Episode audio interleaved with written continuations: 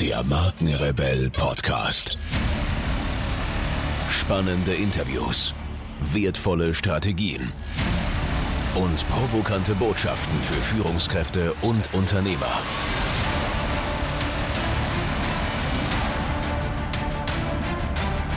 Stell dich den Herausforderungen der Digitalisierung und setze als Marke ein Zeichen.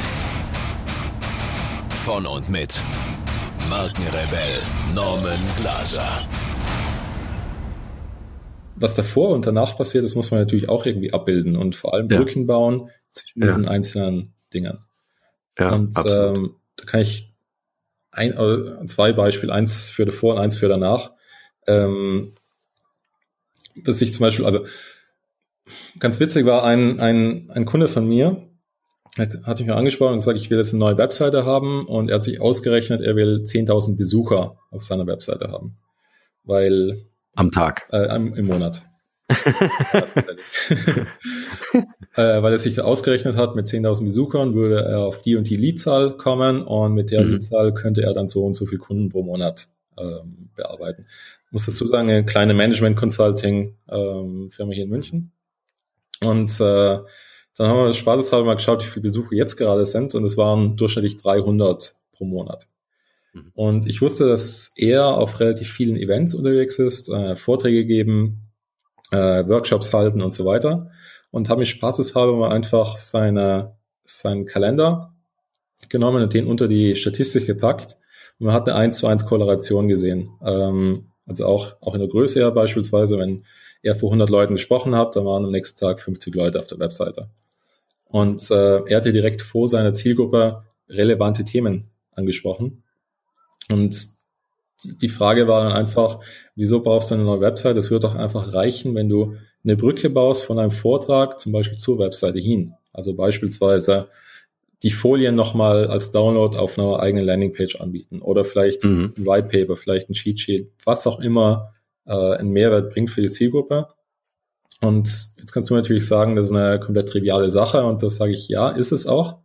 Ähm, da gibt es auch viele verschiedene Möglichkeiten, wie man sowas machen kann, aber das Unternehmen mal in so eine Struktur zu bringen, dass sie über solche Prozesse nachdenken, das ist die schwierige, die schwierige Sache. Und das Beispiel für nach der Webseite, äh, da hatte ich vor kurzem einen Kunden, der ähm, sich mit Qualitätsmanagement in der Automobilindustrie auseinandersetzt und äh, da auch für eine bestimmte Norm Audits und Zertifizierungen anbietet.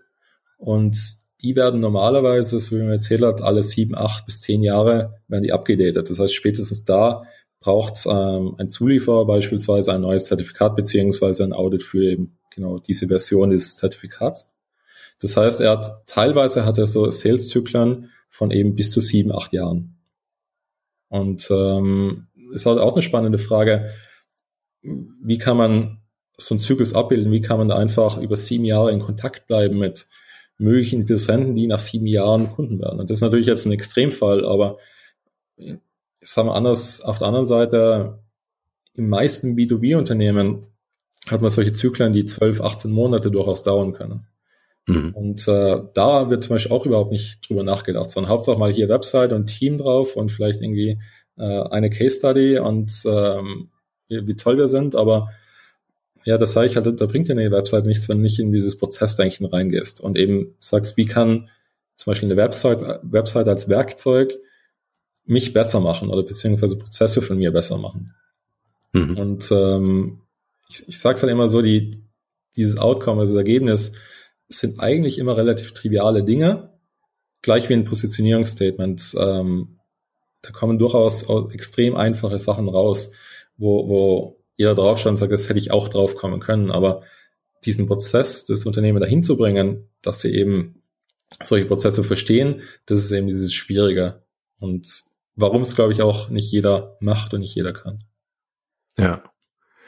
Ähm, Nochmal auf die Website. Ich finde es ein geiles Beispiel, weil, wie du sagst, ist total trivial, aber keiner denkt dran. Ja, also wirklich zu sagen, wie verlängere ich tatsächlich äh, aus meinem Vortrag auf die Website? Ähm, und vor allen Dingen, äh, ich, ich muss natürlich schauen, dass das äh, äh, perfekt inszeniert ist, authentisch, aber inszeniert ist, also spannend gemacht ist, weil ich habe natürlich den Medienbruch. Ne? Also ich muss natürlich schaffen, dass die äh, Zuschauer mich auf der Bühne erleben Und das muss so nachhaltig sein, äh, dass die Leute anschließend auf meine Website gehen, sich im Idealfall in meine äh, Newsletterliste eintragen beispielsweise. Genau. Äh, wir hatten am Anfang, äh, du hast auch schon darauf hingewiesen, äh, um da auch mal eine Zahl zu nennen, ähm, es gibt Statistiken, die weisen nach, dass im Internet die Leute zehnmal schneller abwandern, ja, ähm, äh, als das im realen Leben der Fall wäre. Also als wenn jemand in meinen Laden kommen würde. Ja. Äh, warum? Weil ich kann natürlich hier auf der Website jetzt nicht so sehr mit meiner Persönlichkeit glänzen, äh, weil mich jemand mit Mimik, Gestik und so weiter erlebt, ja, sondern ähm, er sieht halt das, was die Internetseite präsentiert und wenn das nicht spannend ist, dann wandern die Leute halt ab und kommen halt so schnell auch nicht wieder. Ja. Jetzt muss man sich natürlich Gedanken machen, äh, was passiert, wenn die Leute nach meinem Vortrag auf meine Website gehen? Wie schaffe ich es dann, die Leute auf meiner Website zu halten, beziehungsweise mehrere Touchpoints anzubieten, also Berührungspunkte mit mir als Marke äh, oder mit meinem Produkt, äh, dass die Leute äh, wirklich gern auch wiederkommen und sagen, ey, das war irgendwie wertvoll oder das sogar teilen. Ja. Mhm. Es, es tut mir jetzt wirklich leid, aber ich muss wirklich die Frage auch wieder mit der Positionierung beantworten. Hau rein. Ähm, Braucht dir nicht leid tun. ja, aber das, das ist ja. wirklich das Fundament, was, ja. man, was man erklären muss, weil ja. Die Antwort ist eigentlich total einfach. Wenn, wenn ich ein Problem habe und das nicht nur ein Problem ist, sondern ein teures Problem, was ich, was ich habe und wo ich eine, eine Lösung dafür suche, ähm, und mir jemand, jetzt jemand kommt und sagt, hey, ich habe eine Lösung für dich, dann natürlich interessiert mich das. Und natürlich will ich da mehr erfahren. Und da brauchen wir dann gar nicht mal, ich sag mal, diese, in diese Dark UX rein oder irgendwie versuchen Conversion Optimization oder Growth Hacking, alles, alles Begriffe, die ich eigentlich ziemlich verabscheue. Ähm, zu machen, wenn, wenn man den Kunden gar nicht kann. Und das ist halt eben genau dieser Punkt, wenn ich, wenn ich ein teures Problem habe und, und darauf komme, dann spricht mich eben genau eine bestimmte Sprache einfach an und, und, und sagt mir, ja, dieses Problem, das musst du nicht haben, weil es gibt eine Lösung dafür, dann, dann bin ich auch bereit, mir was durchzulesen oder ich bin bereit, mich irgendwo einzutragen, was zu kaufen, irgendwie einen Prozess anzustoßen. Und ja. deswegen muss das mal grundsätzlich gelöst sein. Ähm, da gibt es auch genug Beispiele in, in der Welt von, von ähm, Firmen, die das wirklich gut gemacht haben. Und eine Sache, die, die ich ganz spannend fand, ähm, ich weiß nicht, wann du zuletzt eine Pampers-Werbung im Fernsehen gesehen hast. Ich gucke kein Fernsehen. Und Pampers ist denkbar schlecht für Kinder. Moltex das, bitte. Genau, das habe ich auch gehört. Das, das, das haben sehr, sehr viele Eltern ähm, erzählt. Aber spannenderweise, wenn du da eine Werbung mal anschaust, dann siehst du immer schlafende Eltern. Mhm. Ähm, ziemlich genau rausgefunden, ich meine, die Zielgruppe ist nicht das Kind, sondern Zielgruppe sind Natürlich. Eltern, die schlafen wollen, die, die Ruhe einfach nur zumindest auch eine halbe Stunde länger schlafen wollen. Und wenn jetzt ein Produkt herkommt mit dem Versprechen, wir schenken dir mehr Schlaf, ist das natürlich ein, ein teures Problem für genau diese Zielgruppe. Mhm. Und ich glaube, das ist auch so einer der Gründe, warum, warum Pampers so einfach ähm, allgegenwärtig bekannt ist wenngleich, wie du richtig sagst, ähm, es weitaus bessere Produkte beispielsweise gibt. Ja. Das ist, das ist ein sehr, sehr schönes Beispiel, Daniel, ähm, weil das zeigt einfach, wie hart die, äh, diese Werbung an der Psychologie arbeitet. Ja, es geht gar nicht um Auslaufschutz und Gedöns, sondern es geht halt einfach darum, dass das Schwierigste für Eltern einfach im, im, im Babyalter ist, wie kriege ich Schlaf, ja? Und alles, was da hilft, dann auch eine Windel, ja, das kaufe ich natürlich, ja. Was, was, äh, Gott, was Eltern, Eltern Geld ausgeben, ich weiß ja von mir selber, um irgendwelche ähm, äh, Kinderwagen, Rüttelmaschinen oder weißt du, Wiegen, Stubenwagen, unfassbar, ein, ein riesiger Markt. Und da ist das natürlich ein schönes Beispiel. Und spannend ist ähm, es eigentlich, wenn du mal überlegst, jedes Produkt, was du kaufst oder jede Dienstleistung in Anspruch nimmst, ja. die kaufst du eigentlich nicht wegen, oder in den meisten Fällen nicht wegen dem Produkt oder wegen dieser Dienstleistung. Es gibt diesen schönen Satz, ähm, ähm, du brauchst, also ich muss das jetzt kurz ähm, interpretieren. Ich weiß nicht mehr genau, wie der, wie der Satz eigentlich ging, aber du brauchst, äh, du brauchst kein Loch in der Wand, sondern willst das, das Bild direkt Schön, ja. ja äh, genau. Weiß nicht mehr genau, wie, der, wie die, also Inhalt, inhaltsmäßig stimmt es soweit. Und ähm, das ist eben auch eine spannende Sache. Und, und wenn man da, also Hilfe ist da auch ein, ein, auch ein tolles Beispiel, wie draufgekommen sind, eben, ja, die Leute wollen gar keine Bohrmaschine mit noch mehr Umdrehungen oder noch mehr Schlagkraft oder irgendwie sowas, sondern die wollen halt eben genau dieses yes. Bild an der Wand. Warum bieten wir dann einfach nicht Möglichkeiten an, zum Beispiel so eine Maschine auszuleihen oder kurz, äh, oder weiß nicht, zwei Wochen zu mieten oder irgendwie solche Konzepte. Ja. Und ähm, ich glaube, da sind wir jetzt wieder so in diesem Bereich Disruption. Wenn, wenn du eben genau weißt, welches Problem deine Zielgruppe hat und da auch wirklich darauf eingegangen bist, dann ist es eigentlich auch ein leichtes mit den Produkten, die du hast oder Dienstleistungen, die auch so darauf anzubieten, dass sie eben genau diesen Nerv von den äh, von der Zielgruppe trifft. Und da kannst du natürlich durchaus auch jedes Jahr vielleicht ein neues Produkt oder einen neuen Ansatz mal testen und mal schauen, funktioniert das und damit auch zum Beispiel ein altes Geschäftsmodell komplett kaputt machen. Ähm, ja. Aber es ist, ist natürlich besser, wenn du es selber machst, als wenn es irgendwie ein Konkurrent für dich macht. Ähm, was da total spannend ist, dieses Jobs to be done Modell. Also, mhm. da, davon schon mal gehört hast? Ja, aber erklär ruhig mal, dass, also, dass ähm, keine ich glaube, macht so äh, Clayton Christensen. mhm. Und ähm, es gibt eine, eine tolle Geschichte, ich glaube, The Milkshake Story heißt es, glaube ich. Und das war ein Paper, was er geschrieben hat mit ähm, seiner Staff, also er ist ja ein äh, Universitätsprofessor und wurde, glaube ich, von McDonald's beauftragt, dieses Frühstücksmenü zu optimieren. Und die haben erstmal diesen ähm, Analyse betrieben, mal geschaut, so was, was ist vormittags überhaupt los, wann kommen die Leute, was bestellen sie und sind halt draufgekommen, dass die meisten Leute über den Drive, äh, Drive-In Milkshake bestellt haben. Mhm. Und haben dann über dieses Jobs to be done Modell Leute interviewt. Also ähm, Jobs to be done, das bedeutet eigentlich nur das, was wir jetzt gerade besprochen haben, Produkte und Dienstleistungen werden meistens aus anderen Gründen ähm, gekauft, eben weil Leute es einen Job zu, vergeben haben. Das klingt jetzt im Deutschen ein bisschen komisch, aber ähm, in der amerikanischen Sprache sein, oder in der englischen Sprache ist es eigentlich durchaus üblich, dass man auch so sagt, I, I hired the neighbor's boy for mowing my land oder, oder irgendwie sowas. Mhm. Also dieses Leute einstellen, Job vergeben, auch im, im, sagen wir, privaten Bereich äh, zugange ist. Ähm, auf jeden Fall sind sie draufgekommen, das sind alles Leute gewesen, die auf dem Weg zur Arbeit waren, die vielleicht eine Stunde oder, oder länger zur Arbeit fahren mussten. Die brauchen irgendwie eine Beschäftigung während, während dem Fahren. Und sie brauchten irgendwas, was sie so füllt, dass sie nicht um, um 10, 11 gleich wieder Hunger haben, sondern eben bis zum Mittagessen ausfahren können. Mhm. Dann kommt noch eben dieser Cup-Holder in den meisten Autos. Gerade in den USA hast du natürlich ähm, Plätze, wo du dein, dein Drink halt irgendwo hinstellen kannst. Und besonders wenn du es mal vergleichst mit allen anderen Produkten, die McDonald's anbietet, von einem Donut über einen Bagel, über keine Ahnung was, also ein Bagel, der stopft wahrscheinlich nicht genug, ähm, ein Donut, der ist zu, zu schmierig und man macht das ganze Auto irgendwie voll. Ähm, andere Sachen sind schwer zu essen und ein Milkshake ist halt so einfach, der steht da einfach da und ist einfach einfach zu konsumieren und das Resultat, was die dann gemacht haben, war einfach verschiedene Größen des Milchshakes anzubieten, bisschen Fruchtstücke reinzumachen, ähm, den bisschen ja, füllender zu machen und so weiter. Und da kommt eben dieses Jobs to be done Modell so ein bisschen raus, weil das, das Problem, was die Leute hatten, eben genau eine Unterhaltung und eine Sache zu, zu konsumieren, die sie einfach voll macht. Und das ist der Job, den sie zu vergeben hatten. Und der Milchshake war einfach die beste Lösung dafür. Hm. Da wiederum es geht ja gar nicht um diesen Milchshake, sondern es geht eben um die Dinge, die man damit machen will. Ja. Also äh, ich will gerne nochmal auch auf dein Bohrmaschinenthema äh, zurückkommen, weil äh, für mich gibt es so ein magisches Wort und daraus resultiert natürlich auch eine, eine zentrale und wichtige Frage. Das magische Wort ist befähigen. Ähm, die Frage ist, äh, wie befähige ich meine Zielgruppe für etwas? Und das ist ja genau das, wenn ich Bosch bin und Bohrmaschinen entwickle, dann sind die Umdrehungen vielleicht für den Hardcore-Handwerker äh, total geil, damit er seinem Kumpel erzählen kann, dass die jetzt mehr Power hat als seine alte Bohrmaschine.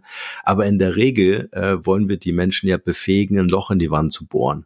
Ja, und das super smart, super einfach und im Idealfall vielleicht mit einer Maschine, die mir nicht gehören muss, weil warum muss ich die besitzen? Also das ist für mich auch eine Veränderung dieser Zeit. Also auch das ist eine tolle Idee von dir, äh, die wirklich äh, ausleihbar zu machen. Ja? Also äh, da, da sind wir ja schon fast im Geschäftsmodell auch drin. Ne? Also das äh, finde ich ganz spannend. Das Thema Befähigen finde ich insofern ähm, wichtig und um da auch nochmal auf dein Beispiel zu kommen mit der Website. Ähm, man sagt ja, man braucht sieben Touchpoints mit einer Marke, mit einer Persönlichkeit, ähm, damit ich oder um am Ende zu kaufen. Also nach sieben Touchpoints in der Regel kaufen die Leute. Touchpoints sind, ich habe einen Blogartikel gelesen, vielleicht einen Podcast gehört, einen YouTube-Film gesehen, ich habe denjenigen auf der Bühne erlebt und so weiter und so fort. Also da sieht man mal, welche Anstrengungen man gerade in der digitalen Kommunikation ähm, oder überhaupt in der Kommunikation, im Außenauftritt investieren muss, um jemanden zu einem Kauf zu bewegen. Ja, Leute äh, buchen mich zum Beispiel als Berater ein Jahr, äh, nachdem sie den Podcast das erste Mal gehört haben. Ein Jahr. Also da sieht man auch mal diese Zyklen, die es dann einfach braucht, ähm, damit Vertrauen entstehen kann. Und ich finde es so extrem wichtig. Ich beantworte immer wieder die Frage, warum funktioniert meine Website äh, nicht? Ja, weil die Website keine Möglichkeit hat und mir keinen Grund liefert, immer wieder vorbeizuschauen, weil sie mich zu nichts befähigt. Ja. Und das ist, glaube ich, ein, ein zentraler Schlüssel. Mhm. Also ich möchte da kurz eine Parallele ziehen zu äh, Extension of Man von Marshall McLuhan, wo es ja auch wieder um diese mhm. Erweiterung von, von uns Menschen geht. Und ja. das ist ja immer so eine Art Befähigung. Und ich glaube, das ist so dieser Grundgedanke, der uns auch in der Digitalisierung fehlt. Ähm, wie können wir digitale Werkzeuge beispielsweise benutzen, die uns befähigen, Dinge zu tun, die wir vorher nicht tun konnten? Und ähm, das ist eben so die grundsätzliche Frage, die, die man sich immer stellen müsste. Jetzt konkret zu diesem Punkt finde ich, Leute kaufen erst, oder beziehungsweise andersrum, es braucht zwei Dinge, ähm, die unheimlich wichtig sind. Das eine ist das Vertrauen und das andere ist eine gewisse Autorität. Mit dem Vertrauen meine ich, dass man einfach eine Beziehung aufbaut, indem man ein Vertrauen hat, dass die Person dieses Problem lösen kann oder dieses Unternehmen diese, dieses Problem lösen kann. Mit Autorität meine ich, dass ich weiß, dass dieses Unternehmen, diese Person ein Experte ist in dem Bereich, in dem sie vorgibt, einer zu sein. Und beides sind eben Dinge, die passieren eben nicht auf gleich. Das heißt, wenn ich irgendwie die Koryphäe schlechthin auf einem Vortrag sehe, dann brauche ich natürlich auch so, auch erst ein bisschen Zeit, um mal rauszufinden, ist es wirklich, also stimmt das alles, was die Person über erzählt? Und das sind, sind durchaus auch äh, Abläufe, die, ich sag mal, nicht wirklich aktiv gesteuert werden, sondern auch sehr viel unterbewusst ähm, vorkommt. Und, und daher kommt auch so ein bisschen dieses, dieses Gedankenmodell mit diesen äh, Touchpoints.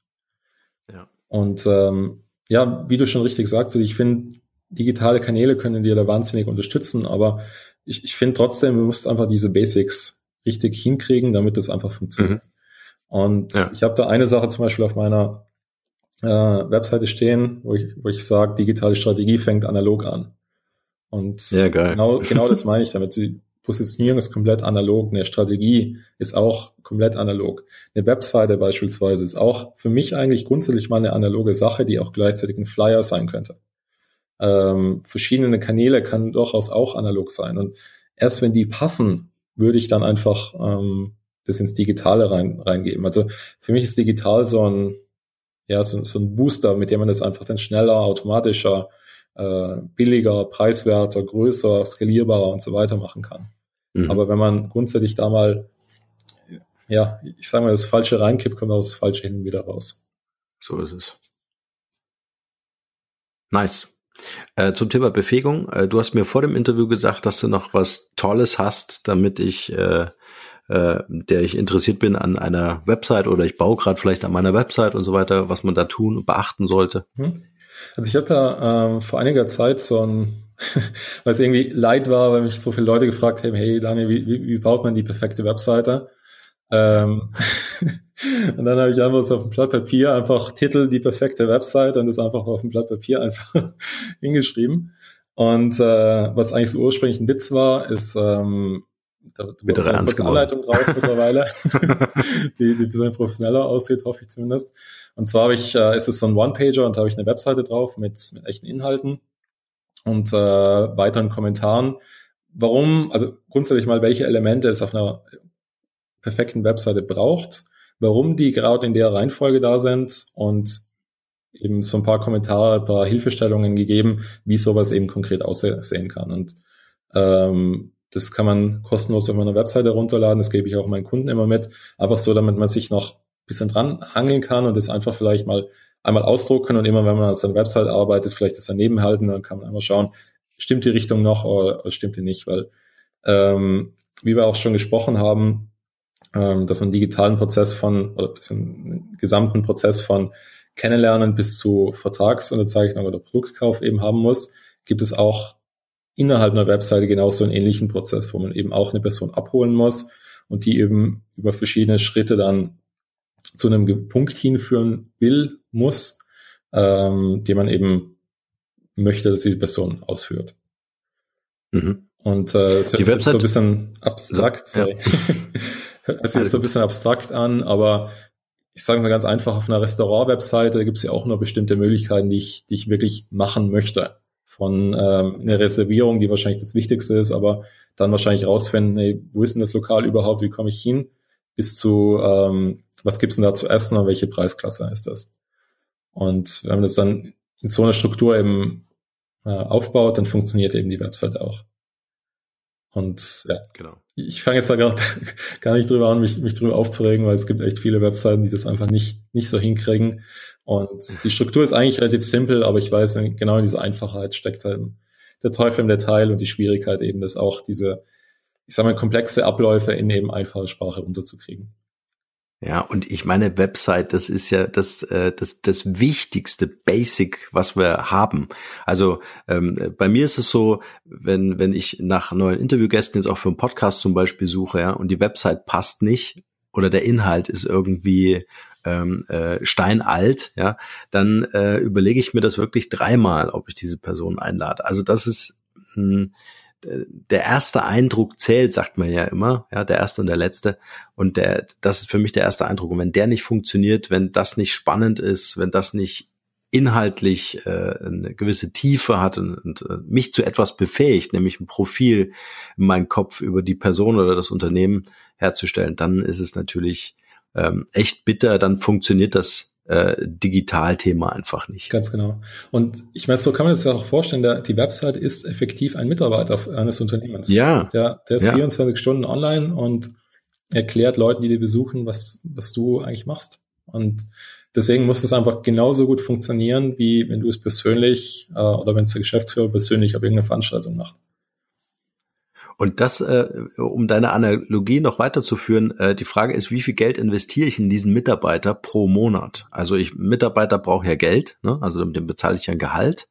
Ja, und jetzt muss man überlegen, wie viel Gehalt zahle ich denn meinem digitalen Mitarbeiter, der weitaus mehr arbeitet oder zumindest mehr präsent ist für meine, für meine Kundschaft, ja ähm, äh, der, der keinen Urlaub hat. Also das ist vielleicht auch nochmal eine Überlegung wert.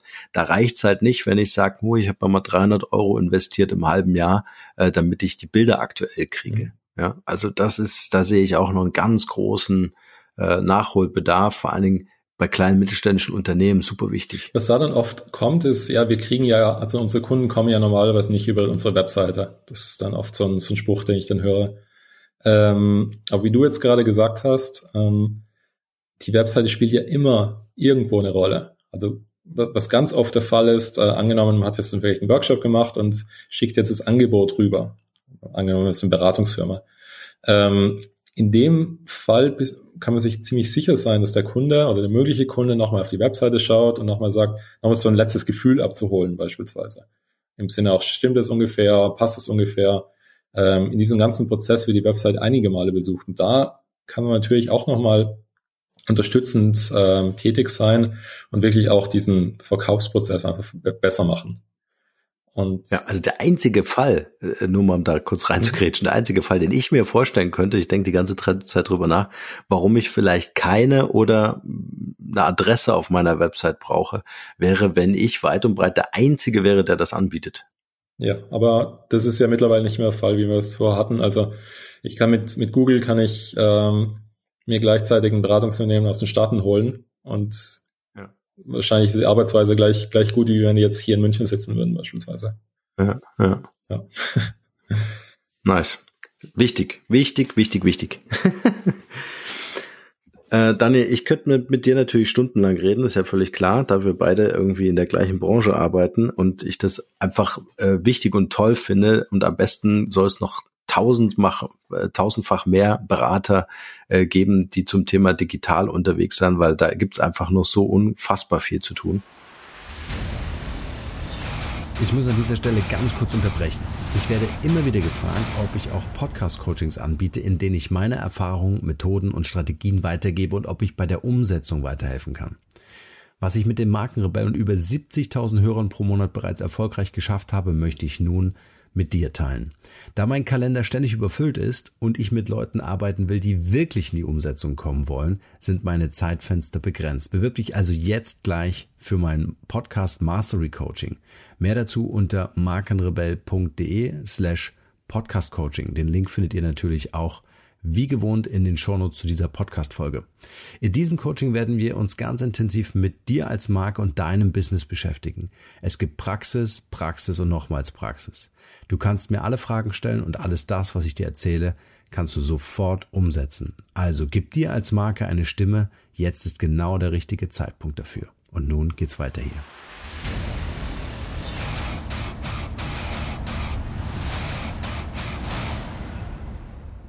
ich würde ganz gerne so ein bisschen äh, ähm, abbiegen zu der berühmt-berüchtigten Q&A-Session. Mhm. Äh, doch bevor wir mit den Fragen anfangen, äh, vielleicht noch die eine Frage. Gibt es gerade so ein Passion-Project, wo du sagst, hey, das habe ich gerade auf dem Tisch oder das darauf freue ich mich, das gehe ich jetzt demnächst an? Also tatsächlich eines, was ich gerade habe. Ich habe ähm, die eine Keynote vorher schon angesprochen. Äh, ich arbeite jetzt gerade an der dritten. Für mich ist das so eine Art Trilogie. In der ersten, das war The Lost Medium habe ich so ein bisschen in die Vergangenheit geschaut, äh, vor allem jetzt 60er und 70er Jahre, habe da Projekte rausgezogen, die einfach verstanden haben, wie Digitalisierung uns wirklich weiterbringt, wie sie eben genau mit dieser Werkzeugmetapher die Menschheit wirklich weiterbringen können und wirklich uns unterstützen können, komplexe Probleme zu verstehen und zu lösen. In der zweiten bin ich dann so ein bisschen eingegangen, ähm, das war der Bullet Hole Misconception, äh, ist ein bisschen so eingegangen, wie können wir uns in der Struktur bewegen, in der solche Gedanken möglich sind, in, in der wir selber wirklich innovativ, wirklich disruptiv sein können. Und jetzt der, der dritte Teil ist so ein bisschen ähm, eine Zusammenfassung von den beiden und ich versuche da wirklich so konkrete Handlungsvorschläge und wirklich konkrete Methoden, konkretes Modell aufzuarbeiten und das zu präsentieren. Und das ist gerade ein Ding, an dem ich arbeite. Ähm, ich habe jetzt ein paar Anfragen für dieses Jahr. Also ich denke, in diesem Jahr werde ich die auf jeden Fall noch irgendwo präsentieren. Und das ist gerade so ein, ein Projekt, wo relativ viel Zeit und ich sage mal Gedanken von mir reinfließen. Aber für den, den es interessiert, kann man gerne auf meiner Webseite kurz schauen. Bei den äh, Talks, die ich gegeben habe, sind beide online, auch auf YouTube, da kann man die mal anschauen. Natürlich alles in den Show Notes verlinken, deine Website und äh, wer Lust hat äh, und hier äh, dabei sein möchte oder beziehungsweise Daniel als Speaker äh, buchen möchte, der kann gern sich bei mir melden und ich mache ein Intro und äh, dann leiten wir das natürlich alles entsprechend weiter. Daniel, ich würde jetzt äh, die Q&A-Session starten, eine Reihe von Fragen stellen und würde dich bitten, einfach ganz kurz, äh, weil wir ja schon über eine Stunde produziert haben hier, ähm, auf die Fragen zu antworten mit einem Wort oder einem Satz. Alles klar. Frage Nummer eins. Was ist deine Mission? ähm, Menschen mit Technologie zu befähigen. Mhm. Meine Lieblingsfrage. Hast du ein Talent, von dem bisher keiner weiß? Ähm, ich, also ich glaube tatsächlich, das, das Fliegen, darüber spreche ich nicht so wirklich viel. Aber das wäre richtig genial, in, in, in, eine Keynote mit reinzunehmen. Schöne Analogie für ist, dich, ist, dieses ist Abheben. tatsächlich auch in der ersten schon drin, da fange ich genau ah, mit, mit dem an. Sehr geil. okay. Äh, wenn die Leute an dich denken, was ist das eine Wort, wofür du selbst als Marke bekannt sein willst oder schon bist? Ähm, ich glaube, Kreativität in starren Abläufen reinbringen. Mhm. Das ist ein interessantes Wort. Aber sehr cool. Ähm, welcher Moment oder Rat hat einen besonders nachhaltigen Einfluss auf dein heutiges Leben oder auf dein Business? Ähm, also wer mich wirklich beeindruckt hat, das war Doug Engelbart. Ähm, das war einer der, der Väter der, des Personal Computers. Und der hat 1968, 69 hat er ähm, eine Demo gegeben, wo er einfach so sein Modell und sein Gedankenkonstrukt ähm, dargestellt hat. Ich, das ist wirklich eine Empfehlung, das mal anzuschauen und auch unter dem Gesichtspunkt, was damals schon möglich war. Und ähm, seine Methoden dann, also wen es interessiert, ähm, kann mich gerne anschreiben, kann ich ein paar Methoden rüberschicken, die auch heutzutage noch anzuwenden. Das ist eine extrem spannende Sache. Super. Was ist das Wertvollste, was wir von dir lernen können? Hm. Ich glaube eben genau diesen Gedanken, dass man einfach Technologie wirklich hernehmen kann, um, um Menschen besser zu machen. Und mhm. ja, das daran arbeite ich selber noch, das bisschen besser formulieren zu können und, und besser rauszubringen und zu sagen, wirklich Leuten sagen zu können, genau so kann man es machen. Momentan sind das viele, ich sage mal so Ideen, Philosophien, ähm, aber ich glaube, das, das wäre meine Antwort. Mhm. Kannst du uns drei Internet-Ressourcen oder Mobile-Apps empfehlen, die du selbst verwendest? Ähm, also eine Sache, was ich spannend finde momentan, ist Air Airtable. Mhm. Ähm, ist zum Beispiel so ein Excel on Steroids, was noch ein bisschen weitergeht und eben diesen Gedanken auffasst, ähm, was eben von Doug Engelbart damals gemacht hat. Wie kann man einfach Daten, also Daten so strukturieren, dass man da auch verschiedene Sichten drauf hat und einfach neue Erkenntnisse aus bestimmten Daten rausmachen kann. Und ich habe damit zum Beispiel mein eigenes CRM gebaut, äh, benutze es auch für, für Planungen, für welchen Content ich wann poste, äh, Planungen für Events und so weiter. Das war halt eine mhm. Sache. Ähm, ansonsten, was, was, was ich da vielleicht sagen könnte, was spannend wäre oder was ich vielleicht gerne reinbringen würde, ähm, wenn man in meine Vorträge Lost Medium kurz reinschaut, da habe ich fünf, sechs Beispiele wirklich ähm, rausge rauskristallisiert und dargestellt, was, ähm, was heutzutage passiert, paar tolle, äh, paar tolle Projekte. Ähm, vielleicht einen noch, Dynamic Land, ist auch eine Sache, die, glaube ich, jeder mal anschauen sollte. Das ist der Versuch, den Computer in den Raum ähm, zu integrieren. Ähm, oh, total cool. spannendes äh, Konzept gerade. Mhm. Sehr spannend. Ähm, kannst du uns ein Buch empfehlen, welches für dich einen großen Mehrwert hatte? Mm, das war wahrscheinlich äh, Technopoly von Neil Postman. Ähm, mhm. Wahnsinnig gutes Buch. Ich weiß nicht, ob du das schon mal gehört hast. Nee. Ähm, also Neil Postman war ein Medienkritiker, leider schon verstorben. Der hat so ein bisschen dieser Gedankenwelt mal aufgefasst, was ist eigentlich Technologie und wie bringt uns die als Menschen wirklich was? Und fangt praktisch in der Steinzeit an, wo er sagt, wir waren ähm, Toolbilder am Anfang, wir haben versucht, eben Tools genommen oder Werkzeuge, um uns ähm, Dinge zu ermöglichen, sind dann in die Technokratie rein, wo wir gesagt haben, ähm, wir glauben zwar an Gott, das ist wirklich so diese primäre Wissensquelle, primäre Wahrheit, aber verwenden Technologie, um, um uns das alles besser zu machen, um unser Leben besser zu machen. Wir sind mittlerweile in dieser Technopoly gelandet, wo die Technologie die allgemeine Wahrheit ist, wo es keinen Gott mehr gibt, aber ähm, wir einfach nur noch an diesen Fortschritt der Technologie glauben. Und das auch eben so ein, die eine spannende Aussage war, mal, mal darüber nachzudenken. Und ein Beispiel, was mich da, ähm, an das ich mich erinnere, wenn du beispielsweise zum Doktor gehst und er dich einfach nur anschaut und sagt, ja, alles gut, ciao, dann fühlt man sich nicht gut beraten, sondern der Doktor muss irgendwie mit dem Stethoskop dich abhören, er muss irgendwie am besten in MRT rein, er muss am Ende Pillen verschreiben, ansonsten glaubt man dem nicht. Und ähm, auch mal so die Frage stellen, warum ist das eigentlich so? Und da kann man, glaube ich, viel, viel, also gerade wenn man im Digitalen unterwegs ist, ist, glaube ich, ein tolles Buch. Stark. Super. Welche drei Interviewgäste kannst du uns für den Podcast empfehlen? Wen würdest du hier gern mal hören? Müssen die Deutsch oder Englisch sein? Äh, Deutsch. Deutsch. Äh, huh, muss ich kurz mal überlegen. Ähm, Aber wenn man eine Idee simultan zu übersetzen. Also wen, wen ich spannend finde als Gast ist der Olivier Blanchard, ist ein Kollege von mir, der auch in der, im, ich sage mal, im Digitalen unterwegs ist, der aber auch total spannende Ansätze da verfolgt ähm, und ein sehr toller Gast ist auf jeden Fall. Das zum einen. Ähm, den Hans-Christian Blunk, auch in München, der ich sage mal, sehr schwierig zu greifen ist, aber ein wahnsinnig spannender ähm, Gast sein kann, mit dem tolle, tolle Gespräche, gerade um, ich sage mal, wenn man so ein bisschen einen Schritt zurückgeht und mal dieses große Ganze analysiert, dann ist das total spannend. Mhm. Ähm, jetzt bräuchte ich noch jemand. Kannst du mal eine E-Mail schicken. Dir noch eine E-Mail, wenn, wenn, wenn er sich einfällt. Aber super, vielen Dank schon mal für die beiden. Ähm, die werden wir uns auf jeden Fall anschauen. Daniel, es war ein super spannendes Interview. Äh, man sieht es auch an der Zeit, dass wir noch locker hätten weitermachen können. Und vielleicht äh, hast du Lust, dass wir einfach eine Fortsetzung machen, so ein kleines Update. Ähm, ich würde gern äh, mit der letzten Frage enden. Und zwar, was ist dein bester Tipp für ein glückliches und erfülltes Leben?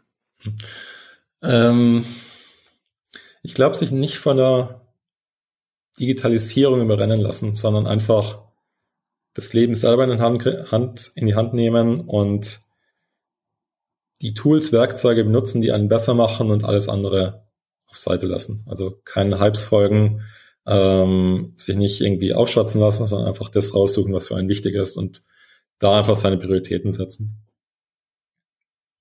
Schön. Genauso lassen wir das stehen. Vielen Dank, Daniel, für dieses Interview. Oh, vielen Dank für die Einladung. Hat mir auch sehr viel Spaß gemacht und sehr gerne auf einen zweiten Teil, wenn es irgendwann mal passt.